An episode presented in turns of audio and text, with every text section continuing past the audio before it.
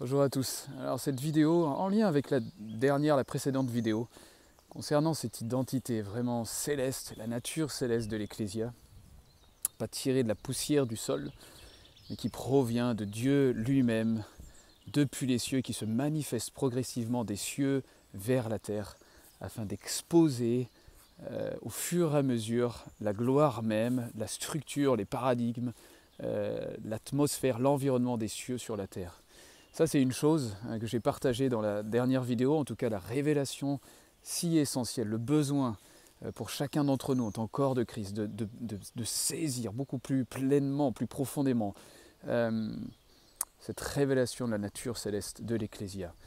Et j'allais dire presque, pas à contrario, j'allais justement dire en parallèle, euh, que ce soit avec la lecture des, épîtres aux Corinthiens de Paul, de l'apôtre Paul, et puis finalement que ce soit avec euh, ce dont je vais parler dans la vidéo, les révélations de l'apôtre Jean concernant à travers les premiers chapitres de l'Apocalypse du trône de Yahweh et de l'agneau, des 24 anciens, 24 trônes qui entourent la présence du trône de Yahweh de l'agneau, euh, des séraphins qui sont qui sont dans la présence, devant la présence de Yahweh, en tout cas les quatre créatures hein, euh, vivantes, et puis ensuite les sept torches flamboyantes devant le trône de Dieu, hein, les sept esprits de Dieu qui servent la présence de Yahweh.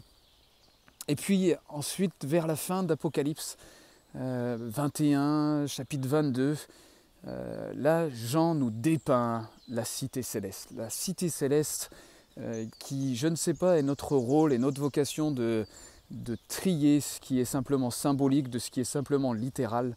Euh, je crois que c'est un jeu auquel on peut rapidement se, se, piéger, mais ça c'est un autre sujet. En tout cas, ce qui est sûr, c'est que l'apôtre Jean, le Saint-Esprit, euh, permet à Jean de voir la structure de la cité céleste. Et c'est le point de cette vidéo-là, d'une certaine manière, en parallèle avec la révélation, euh, la révélation céleste, la révélation de la nature divine et d'en haut de l'Ecclésia c'est lorsqu'on perçoit la structure qui est décrite par l'apôtre Jean concernant la cité sainte, concernant la nouvelle Jérusalem qui descend des cieux depuis Dieu et qui se manifeste pour, pour exposer, pour transformer cette nouvelle terre. Euh, c'est tellement, tellement intéressant parce que lorsqu'on lit les épîtres aux Corinthiens de Paul, on voit ce même Paul, ce même apôtre, qui reçoit des révélations si profondes. Oh là là, de notre assise avec le Christ à la droite de Dieu, de notre participation à la résurrection de Christ, de notre participation à sa mort. Euh, et en parallèle, Paul va, à travers les épîtres aux Corinthiens, être si pragmatique, euh, dévoiler une sagesse si pratique dans le fonctionnement de l'Ecclésia. Hein, souvent, euh, peut-être que ça va parler à certains lorsqu'on sort, entre guillemets, qu'on a un cheminement dehors des institutions, des systèmes dénominationnels, euh, tout le vocabulaire faire les choses ou le fonctionnement ou les structures, tout ça c'est un vocabulaire qu'on met de côté, en, une sorte d'allergie ou de ah bah non ça c'est pas, pas Jésus qui, euh, qui, vit à travers nous.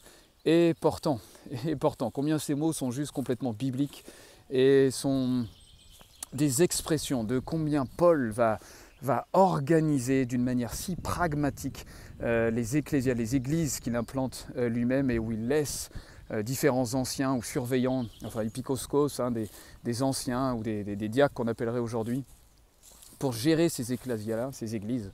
Et je crois vraiment qu'on on est dans un temps où, en tout cas, je parle en particulier à ceux et celles qui ont ce mouvement de sortir des structures, de ce système, de cette dénomination, euh, je pense qu'il est temps vraiment de, et, je suis sûr d'ailleurs que le Saint-Esprit a déjà commencé à le révéler à certains d'entre vous, et c'est pour venir appuyer ce qui fait écho dans votre cœur, et peut-être ce que vous avez déjà commencé à mettre en pratique, c'est il est temps de venir marier maintenant, de venir réconcilier euh, ce que l'apôtre Paul, ce que l'apôtre Jean comprennent des structures, euh, de l'organisation, du positionnement, des rôles, même de la prêtrise dans la présence de Yahweh, et la sagesse si pragmatique qui est nécessaire pour euh, la, gestion de l'Ecclésia, pour que l'Ecclésia grandisse sainement, pour que chaque membre grandisse dans sa fonction et dans son rôle, dans l'épanouissement de la mesure de Christ qui est, euh, pour chacun. C'est tellement important parce que tant qu'on restera immature dans l'allergie de certains mots, certains langages et certains fonctionnements de l'Ecclésia, on ne se rend pas compte qu'au fur et à mesure, on se prive de la simplicité des bases et des fondements, même que l'apôtre Paul a pu tout simplement exposer dans ses différentes épîtres, euh, où il y a des bases, ou comme on parlait avec des amis, il n'y a, pas besoin de réinventer l'eau chaude, il n'y a pas besoin d'être tellement spirituel et mystique, de comprendre qu'il y a des, outils tellement simples, euh, basiques, des fondements que d'abord les ministères ont besoin de, restaurer euh, dans l'Ecclésia pour que l'Ecclésia apprenne à grandir sainement, d'une manière stable et sécurisée, comme je disais dans la précédente vidéo. Nous avons besoin de ça. C'est Jésus, on, continue de bâtir sur le seul et unique fondement qui existe, Jésus-Christ. Et Jésus continue de bâtir et de poser les sons de fondement sur les ministères en particulier, que ce soit apostolique, prophétique et les suivants, euh, et qui permet au corps de, au fur et à mesure, grandir pour chacun des membres dans leur fonction, leur rôle, la mesure du Christ, pour qu'eux-mêmes atteignent euh, le service mature des saints. Euh, dans leur ministère éventuellement, dans leur rappel, dans différents domaines euh, du monde, que ce soit la finance, que ce soit l'éducation, que ce soit euh, le, commerce, que ce soit la technologie, bref, vous m'avez compris. Quoi.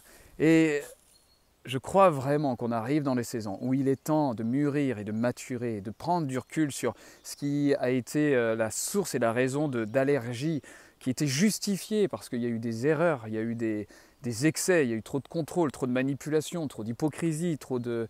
Euh, finalement, où on, a peu appris à fonctionner dans des relations saines les uns avec les autres, à, fonctionner comme par exemple des structures basiques qui sont révélées à travers euh, euh, l'apôtre Jean, où les 24 anciens et sont autour de la présence de Yahweh. On, voit un fonctionnement collégial, on ne voit pas une personne à la tête, mais on voit un vrai collège, une un vrai mouvement corporatif, mais de certaines personnes. Il y en a 24, il n'y en a pas un millier qui sont autour du trône. Et au fur et à mesure, on voit comment l'apôtre Paul révèle la structure même du céleste. Et vous savez que tout ce qui est sur la terre est finalement une image et une ombre de la structure de la réalité céleste. Donc l'ecclésia sur terre implique une structure. Il ne faut pas se leurrer les, les amis. C'est il faut qu'on devienne mature et qu'en tant que fils et filles de Dieu, on apprenne à saisir ça et surtout à savoir comment le vivre.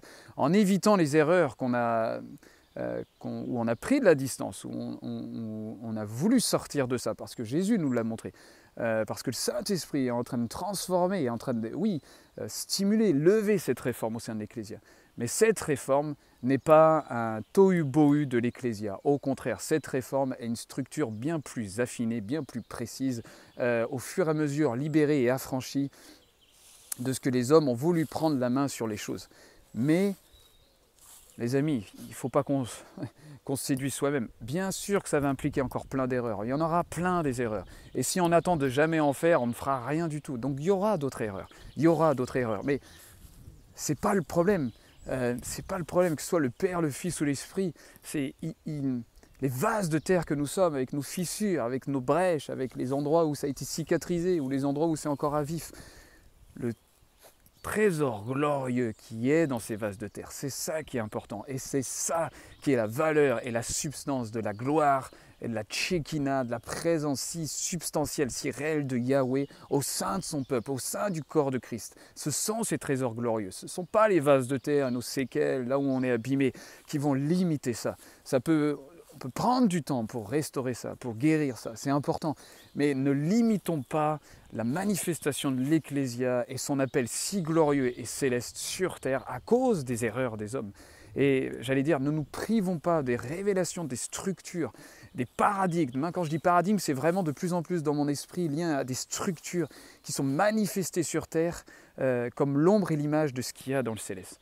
Et prenez le temps, je vous invite, que ce soit les premiers chapitres d'Apocalypse, en particulier chapitre 4, que ce soit les derniers chapitres d'Apocalypse.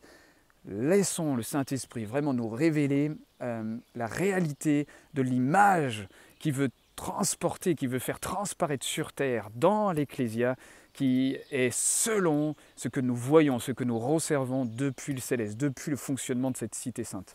Parce que l'apôtre Paul nous donne la grâce, nous donne euh, l'opportunité, nous donne ce, trésor si inestimable de comprendre et de percevoir, que ce soit à travers notre expérience visionnaire, à travers notre expérience visuelle, à travers notre homme intérieur qui engage de plus en plus les réalités célestes, mais surtout à travers la base même des écritures, de la parole de Dieu, euh, de ces écritures qui sont toutes inspirées de Dieu. Nous avons un modèle sur lequel nous pouvons apprendre à nous baser, à laisser la dynamique du Saint-Esprit nous transporter vraiment dans les structures nécessaires pour l'Ecclésia aujourd'hui et devant les défis qui sont devant elle.